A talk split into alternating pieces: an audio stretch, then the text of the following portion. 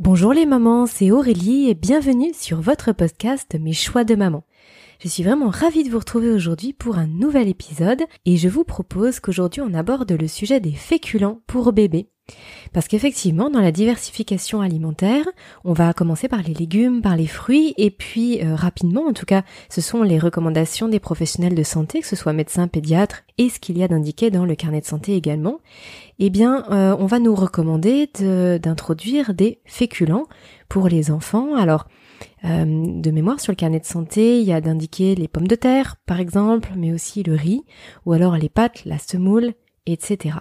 Alors, euh, moi, je vous avouerai que quand j'ai commencé la diversification alimentaire avec mon fils, euh, je me suis posé beaucoup de questions par rapport aux féculents, parce que j'avais quand même déjà quelques notions de nutrition et euh, je me demandais si ce qui s'appliquait pour nous en tant qu'adultes, ça s'appliquait aussi pour les tout petits. Donc en fait, j'ai creusé encore plus les notions que je touchais du bout du doigt, on va dire, et ce que j'ai découvert, ça m'a vraiment beaucoup, beaucoup surprise à plusieurs niveaux. Donc je voulais vous partager ce que j'ai pu apprendre à ce sujet parce que c'est vrai que quand on est maman, on veut toujours faire bien. On veut toujours faire le mieux possible pour son enfant et parfois on se trompe vraiment beaucoup par rapport à sa santé, hein, notamment là c'est ce dont je parle, parce que on ne sait pas en fait. C'est moi, c'est ce qui m'est arrivé les premiers mois. J'ai fait pas mal d'erreurs, mais je vous en avais déjà parlé lorsque j'avais fait le podcast sur les farines infantiles. Je vous avais dit que je m'étais trompée, que j'aurais pas dû en donner en fait, et je vous avais expliqué pourquoi. Euh, bah là, c'est un peu la même chose. Donc je vais vous expliquer quel féculent je donne aujourd'hui à mon fils? En tout cas, qu'est-ce qu'il y a derrière ce terme féculent? Donc ça va nous amener bien sûr à parler des sucres en général, des différentes sortes de sucres. Et je pense qu'à la fin du podcast, vous y verrez plus clair si aujourd'hui toutes ces notions sont un petit peu floues pour vous, comme ça l'était pour moi il y a, un an, un an et demi en arrière. Euh, maintenant, avant de rentrer dans le vif du sujet, je vous rappelle que vous pouvez euh, vous inscrire à ma newsletter, à la newsletter de mon blog qui s'appelle Dit Maman. Il y a quoi dans mon assiette? C'est le blog que j'alimente euh, très très régulièrement, toutes les semaines, voire plusieurs fois par semaine, avec des nouveaux articles et avec différentes infographies, bien sûr dans les articles pour que ce soit le plus clair et le plus agréable pour vous à lire. Donc si vous souhaitez recevoir la newsletter qui vous permet d'avoir les nouveautés et les derniers articles sur le blog, mais aussi les sujets des derniers podcasts et dans tous les cas des euh, informations spéciales que je ne partage pas en podcast ni en article, je les partage uniquement sur ma newsletter, et eh bien tout simplement vous pouvez vous inscrire, je vous mets le lien en bas dans la description, il vous suffit juste de mettre votre prénom et votre adresse mail et euh, vous recevez directement un email de ma part. Donc si ça vous intéresse, vous pouvez mettre pause au podcast tout de suite pour aller vous inscrire ou sinon le faire à la fin de cet épisode, mais je compte sur vous pour ne pas oublier. Allez, c'est parti.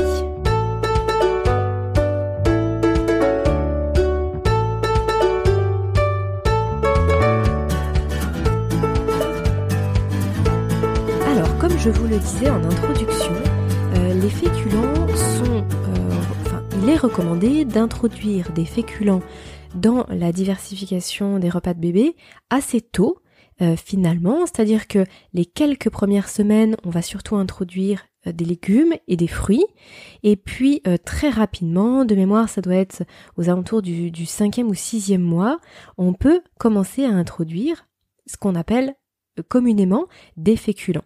Alors qu'est-ce qu'on met derrière le mot féculent? L'idée, quand on parle de féculents, c'est d'introduire des aliments qui vont être euh, un petit peu plus denses au niveau nutritionnel que les légumes et les fruits, c'est-à-dire qu'ils vont apporter plus de satiété, qu'ils vont mieux tenir au ventre, ce qu'on appelle euh, généralement tenir au ventre, donc c'est-à-dire euh, bah, caler bébé, euh, par exemple l'aider à tenir toute la nuit si on lui en donne le soir, parce qu'effectivement par exemple un bébé qui est au sein qui va manger toutes les heures et demie ou toutes les deux heures, quand il passe à la nourriture liquide, s'il a juste des courgettes dans son dans son petit pot, dans, dans le repas que vous préparez, bah, il va faire comme pour le lait maternel qui se digère très très bien, il va demander toutes les heures et demie, toutes les deux heures. Donc si on n'introduit pas des aliments qui sont un tout petit peu plus euh, satiétogènes, c'est-à-dire qui vont apporter plus de satiété, qui vont plus caler euh, nos bébés, ben on a du mal à, leur faire prendre en fait ce rythme de quatre repas par jour, euh, matin, midi, collation de 4 heures et puis le soir. En tout cas, c'est l'idée qu'il y a derrière le terme féculent. Euh, c'est pour ça que du coup, pendant longtemps, pendant les 50 dernières années, voire même un petit peu plus, il était communément admis que les féculents, c'était les glucides complexes, qu'on appelle aussi sucre complexe ou sucre lent. Tout ça finalement c'était plusieurs noms, mais qui désignaient, qu'on aurait pu mettre dans la même étiquette et qui désignaient la catégorie d'aliments qui étaient assez difficiles à être décomposés par l'organisme de bébé, mais c'est le cas aussi pour les adultes, par tout le système digestif, et vu que ce sont des aliments qui sont plus difficiles à être décomposés, ils sont donc assimilés moins vite, et donc sont censés avoir un effet de satiété plus important et donc caler bébé. Cela dit, maintenant on sait que c'est faux. On sait qu'il y a des nuances à faire là-dedans et qu'on ne peut plus dire aujourd'hui les féculents ce sont des sucres lents, ce sont des sucres complexes. En fait, cette dénomination, en tout cas cette opposition entre sucre simple et sucre complexe, elle est dépassée aujourd'hui. Alors pourquoi? Pourquoi vous allez me dire?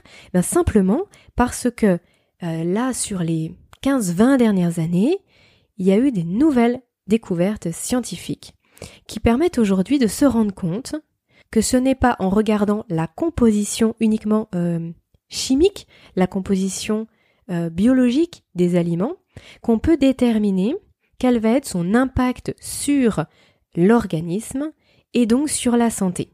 Alors je vais m'expliquer. Si tout ça, ça vous paraît un petit peu confus, c'est normal. Je vais vous expliquer tout ça.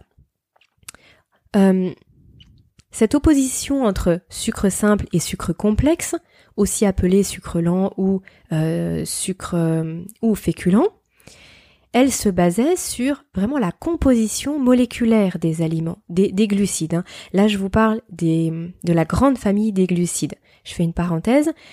Dans les macronutriments, c'est-à-dire dans les nutriments qui vont apporter de l'énergie au corps, on a les protéines qu'on va trouver dans les viandes, les poissons, les œufs, les légumineuses, les oléagineux, etc. On a les lipides, qui sont les matières grasses qu'on va trouver bah, dans les huiles, dans le beurre, la crème, mais aussi les poissons gras, l'avocat par exemple. Et puis on a les glucides. Les glucides qui sont aussi appelés les sucres. Et du coup, dans ces glucides, on va trouver à la fois euh, tout ce qui est céréales, mais aussi tout ce qui est bah, finalement les légumes, les, euh, les, les fruits aussi bien sûr. Mais du coup, dans cette partie des glucides, il y a des sucres qui étaient appelés sucres simples et des sucres qui étaient appelés sucres lents ou sucres complexes parce que, au sein des glucides, tous les sucres n'ont pas la même composition. Les sucres simples étaient appelés sucres simples parce que justement ils ont une composition simple. Ils sont euh, composés de sucres qui sont directement assimilables par l'organisme. Donc on va retrouver le glucose, le fructose, le saccharose ou encore le lactose. Donc ça, ce sont des sucres simples. Et puis après, dans les sucres complexes, on a tous les glucides qui sont composés d'amidon.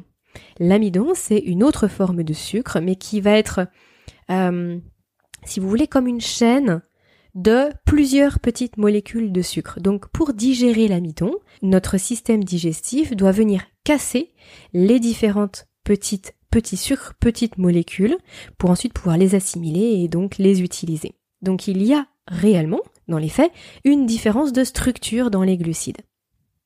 Mais là où on s'était complètement trompé il y a 50 ans en arrière, c'est qu'on pensait que tous les sucres complexes avaient le même impact sur la santé et que tous les sucres simples avaient le même impact sur la santé. Donc on disait les sucres simples c'est pas forcément très bon pour la santé parce que ça peut faire grossir si on en mange trop et les sucres complexes c'est parfait pour la santé parce que du coup c'est euh, ça cale bien et en même temps ça fait pas grossir. Donc c'était surtout une histoire de de poids finalement et en tout cas derrière l'étiquette sucre complexe euh, tout allait bien, on rangeait les aliments santé. Aujourd'hui, qu'est-ce qui se passe? Aujourd'hui, euh, suite à des recherches scientifiques dans les années 90 principalement, on s'est rendu compte que les glucides pouvaient avoir un effet sur la glycémie sanguine et donc sur la production d'insuline différent. C'est-à-dire que en fonction des glucides, on va pas avoir la même réponse insulinique que pour d'autres. Qu'est-ce que c'est que cette histoire d'insuline? Quand on mange un glucide, on va avoir notre taux de glycémie, c'est-à-dire notre taux de sucre dans le sang, qui va augmenter. En réponse à cette augmentation, le corps va produire de l'insuline. Pourquoi? Parce qu'on ne peut pas laisser du sucre dans le sang. C'est pas possible, ça épaissit le sang, c'est dangereux pour la santé. Donc le corps produit cette insuline qui est une hormone qui va venir récupérer le sucre qu'il y a dans le sang et le redistribuer aux cellules. Ce qu'il faut bien comprendre, c'est que s'il y a trop de sucre dans le sang, euh, l'insuline va distribuer tout ce qu'elle peut dans les cellules, mais ensuite quand les cellules ferment leurs portes parce qu'elles en ont assez, eh ben, l'insuline va venir stocker l'excès de sucre dans les réserves de gras, notamment. Pour faire simple. Donc ça, c'était juste pour vous expliquer l'insuline. Euh, je suis obligée de vous expliquer toutes ces notions-là, mais vous allez voir après, on va en revenir à nos féculents et surtout on va en revenir à quoi donner à nos bouts de chou, parce que c'est ça, bien sûr, l'intérêt de, de, cet épisode. Mais c'est vrai qu'on est obligé de voir ensemble ces quelques notions un petit peu, un petit peu scientifiques.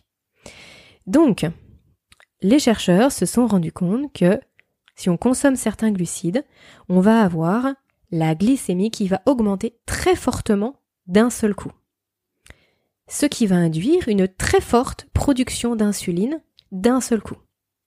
À l'inverse, d'autres glucides vont avoir un impact sur la glycémie beaucoup plus faible et beaucoup plus prolongé, ce qui va induire une plus faible production d'insuline et surtout une, euh, assimilation progressive et donc plus d'énergie dans le temps. Donc vous allez me dire, bah, euh, vous, pouvez me dire deux choses. Déjà, pourquoi on accorde de l'importance à cette histoire d'insuline?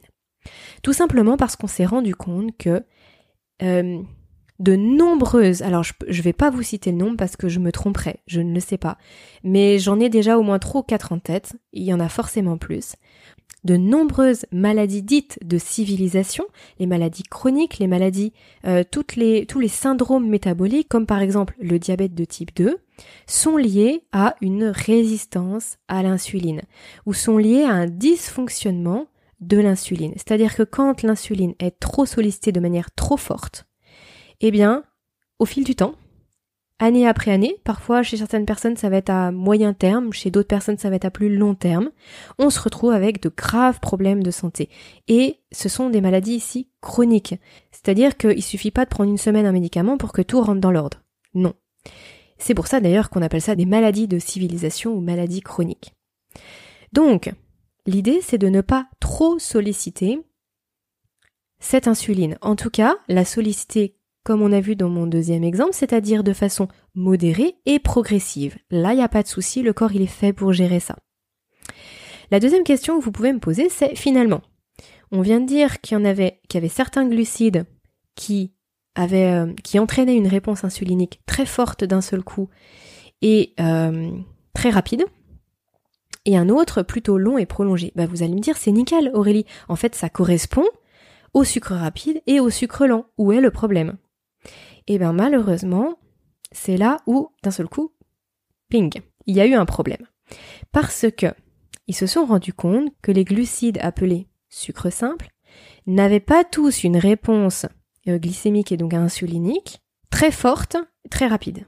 Et de même, ils se sont rendus compte que les glucides dits sucre complexe ou glucides complexes ou sucre lent ou féculent avaient pour certains une réponse glycémique et insulinique très très forte et rapide. Donc en fait, ça se croisait. Tout, tout était mélangé en fait. C'est-à-dire qu'aujourd'hui, on ne peut pas juste classer les aliments en fonction de leur structure. On va devoir les regarder sous l'angle de cette réponse insulinique. C'est pour ça qu'on a commencé à classer les aliments en fonction de leur indice glycémique, c'est-à-dire la capacité qu'ils ont de faire augmenter rapidement et fortement la glycémie dans l'organisme. À partir du moment où on a compris ça, on commence à se dire ah mince, ça veut dire que tout ce qu'on rangeait depuis 50 ans dans la catégorie féculent, bah en fait, il y en a qui ont des impacts sur la santé qui sont plutôt bons et finalement il y en a qui ont des impacts sur la santé qui sont pas terribles. Et c'est d'autant plus le cas chez les bébés. Donc là, on revient vraiment à notre sujet, c'est-à-dire que euh, nos enfants, nos bébés surtout, ils ont un organisme en plein développement, un métabolisme qui est en plein développement. Si on commence à les agresser et à les, à les sur-solliciter, hein, c'est le pancréas qui, qui crée l'insuline, si on commence à fatiguer le pancréas depuis leur plus jeune âge, eh ben, on se retrouve avec ce qu'on a aujourd'hui, c'est-à-dire une recrudescence euh, à la fois de l'obésité infantile, des diabètes de type 2 chez les enfants, chez les adolescents, des cas euh, d'Alzheimer chez les personnes qui ont 20 ans, des cas de, effectivement de troubles du comportement ou de troubles mentaux qu'on peut rattacher en grande partie à cause euh, d'un problème métabolique. Bref, et je vous en passe. Donc euh, cette notion d'index glycémique, cette notion d'insuline, elle est vraiment très importante quand on commence à s'intéresser à l'alimentation santé, à la nutrition santé. Et moi, en ce qui me concerne, je suis vraiment euh, convaincue qu'il faut agir en amont, qu'il faut pas attendre que les problèmes se présentent pour pouvoir se dire ah qu'est-ce qu'on fait? ou mince qu'est-ce que j'aurais dû faire?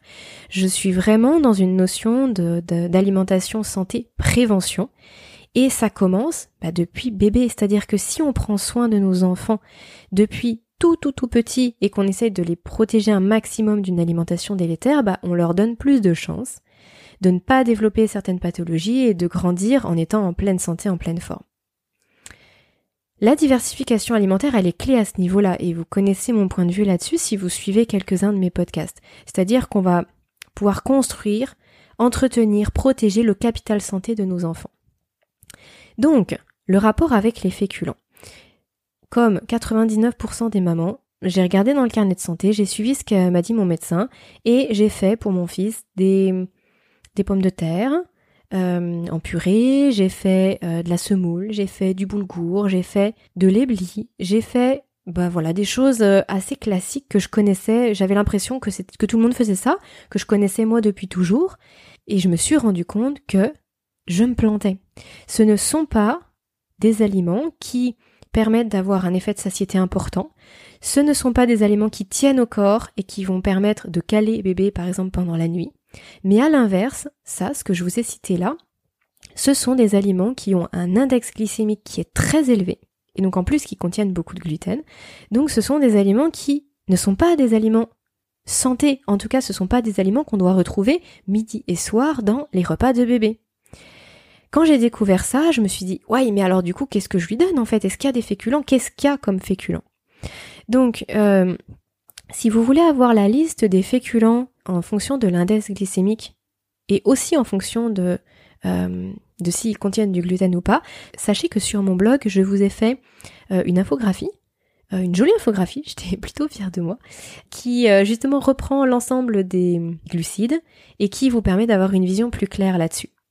Donc, ce qu'il faut retenir par rapport à ça, c'est que les féculents, si on veut avoir l'effet escompté, en tout cas ce qu'on met derrière l'étiquette féculent, c'est-à-dire des aliments qui vont être que le corps va mettre plus longtemps à, digérer, qui vont euh, donner de l'énergie sur du long terme et de façon progressive à nos bébés, à nos enfants, eh ben faut éviter les index glycémiques qui sont très élevés. Et en plus de ça, derrière le mot féculent, il n'y a pas de notion de gluten ou sans gluten. Alors, si cette thématique du gluten vous intéresse, j'ai fait plusieurs articles sur le site. Je vous propose d'aller y jeter un coup d'œil. Je vais pas développer ça dans ce podcast. Mais effectivement, quand on, veut parler de féculents, selon moi, et selon euh, beaucoup de naturopathes, de nutritionnistes diététiciens qui ont une approche vraiment santé, il faut faire la distinction entre index glycémique bas et élevé, entre euh, gluten ou pas gluten. L'idée, c'est de proposer 80% du temps des aliments qui sont sans gluten et qui ont un index glycémique bas ou modéré. Si de temps en temps vous faites avec vos légumes un peu de pâte à bébé ou un petit peu de semoule, c'est pas catastrophique. Mais il faut pas que ce soit l'inverse, il faut pas que ce soit 80% ça, et puis de temps en temps, euh, bah, un petit peu de sarrasin ou un petit peu de quinoa ou un petit peu d'amarante qui eux, pour le coup, ont un index glycémique très bas, et ce sont des aliments vraiment santé. Donc j'espère vraiment que j'ai été claire par rapport à ces différentes notions. C'est vraiment quelque chose qui me tenait à cœur de vous partager parce que euh, moi je suis vraiment tombée des nues quand j'ai découvert tout ça. Il m'a fallu vraiment longtemps pour creuser et pour bien comprendre comment ça fonctionnait. J'espère que j'ai pu vous le retranscrire euh, assez, assez facilement, que c'était assez facile pour vous, je veux dire. Et puis que du coup, ça va vous permettre de, euh, de faire des choix plus éclairés par rapport à ce que vous pouvez donner comme féculent à vos enfants. Euh, juste avant de terminer, il y a quand même une chose à préciser. C'est que l'index glycémique des glucides euh, va baisser. En tout cas, les glucides qui ont un index glycémique très élevé vont avoir moins d'impact négatif en fonction de quatre critères. S'ils sont associés à une source de protéines, les protéines vont ralentir l'assimilation des glucides et donc euh, ne vont, permettre que la glycémie augmente moins vite. C'est la même chose avec les matières grasses. C'est aussi la même chose avec les fibres, c'est-à-dire que si les glucides sont associés avec d'autres aliments très riches en fibres, c'est pareil, ça aide à faire baisser euh, finalement l'index glycémique total du bol alimentaire. Et c'est la même chose aussi par rapport à la cuisson, c'est-à-dire qu'une cuisson très élevée va augmenter l'index glycémique. À l'inverse, manger avec une cuisson par exemple al dente pour les pâtes va faire baisser un petit peu l'index glycémique. Donc par exemple si vous donnez des pommes de terre à bébé, il est important de ne pas les faire trop cuire. C'est vrai qu'au début on est obligé, on fait des purées, etc. Mais quand il va commencer à grandir, si ça peut être un petit peu moins cuit, c'est pas plus mal. Si vous pouvez euh, bien sûr rajouter l'huile d'olive ou l'huile de colza avec, c'est encore mieux. S'il y a une source de protéines plus des légumes riches en fibres à côté, bon, et eh ben là en l'occurrence c'est mieux mais donner juste un plat de pâtes à bébé ou lui donner juste de la semoule ou lui donner euh, juste par exemple des pâtes et du pain, parce que le pain on n'en a pas parlé, mais l'index glycémique du pain il est extrêmement élevé. C'est comme si vous lui donniez du sucre, hein. c'est exactement euh, le même impact sur la glycémie. Donc c'est pareil, juste pain, euh, pâtes ou pommes de terre, pain, là c'est catastrophique en fait pour pour sa santé finalement quand ça s'est répété. Donc il y a quatre choses que vous pouvez retenir de ce podcast. La première, c'est de ne pas tout mettre derrière le mot féculent. D'accord? C'est pas parce que ce sont pas des légumes que ce sont des féculents, c'est-à-dire qu'ils vont donner lentement et progressivement de l'énergie à votre enfant. Ça, c'est pas vrai. D'accord? Ils vont certains d'entre eux vont agir comme du sucre. La deuxième chose, c'est qu'il faut bien faire la distinction dans les féculents entre ceux qui sont euh, riches en gluten ceux qui n'en ont pas, et du coup ceux qui ont un, un index glycémique élevé et ceux qui ont un index glycémique bas ou modéré. La troisième, c'est de diversifier un maximum les sources de féculents, justement. Déjà parce que ça n'apporte pas les mêmes choses au niveau nutritionnel, et puis parce que du coup, vous limitez en fait les risques qu'il y ait trop de réponses insuliniques élevées chez bébé. Et le quatrième point, c'est que à la lumière de ce que je vous ai dit, vous comprenez aussi bien pourquoi on dit qu'un un repas complet doit être forcément composé de légumes parce qu'il y a beaucoup de fibres, d'une source de protéines, euh, de matières grasses, euh, et puis éventuellement de ces fameuses céréales qui sont, pour certaines, des féculents et d'autres pas. Bon, je sais qu'en termes de, vocabulaire, il y a vraiment beaucoup de choses qui peuvent se, se croiser ou se confondre. Ce que je vous conseille, c'est si cette thématique vous a intéressé, et j'espère que c'est le cas parce que réellement l'index glycémique aujourd'hui on peut pas passer à côté quand on parle de santé. Et moi par rapport à mon fils c'est quelque chose qui, auquel je fais très attention dans le quotidien.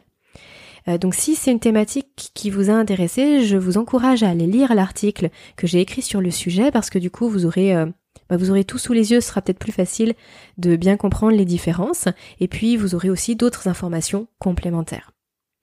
Voilà les mamans, et eh ben écoutez, j'espère que cet épisode un petit peu plus technique vous aura plu. N'oubliez pas aussi que vous pouvez vous inscrire à la newsletter comme je le disais en introduction. Si vous êtes encore avec moi maintenant, ça veut probablement dire que le podcast vous a plu. Donc, s'il vous plaît, n'hésitez pas à me mettre 5 petites étoiles sur euh, Apple Podcast ou sur la plateforme de votre choix.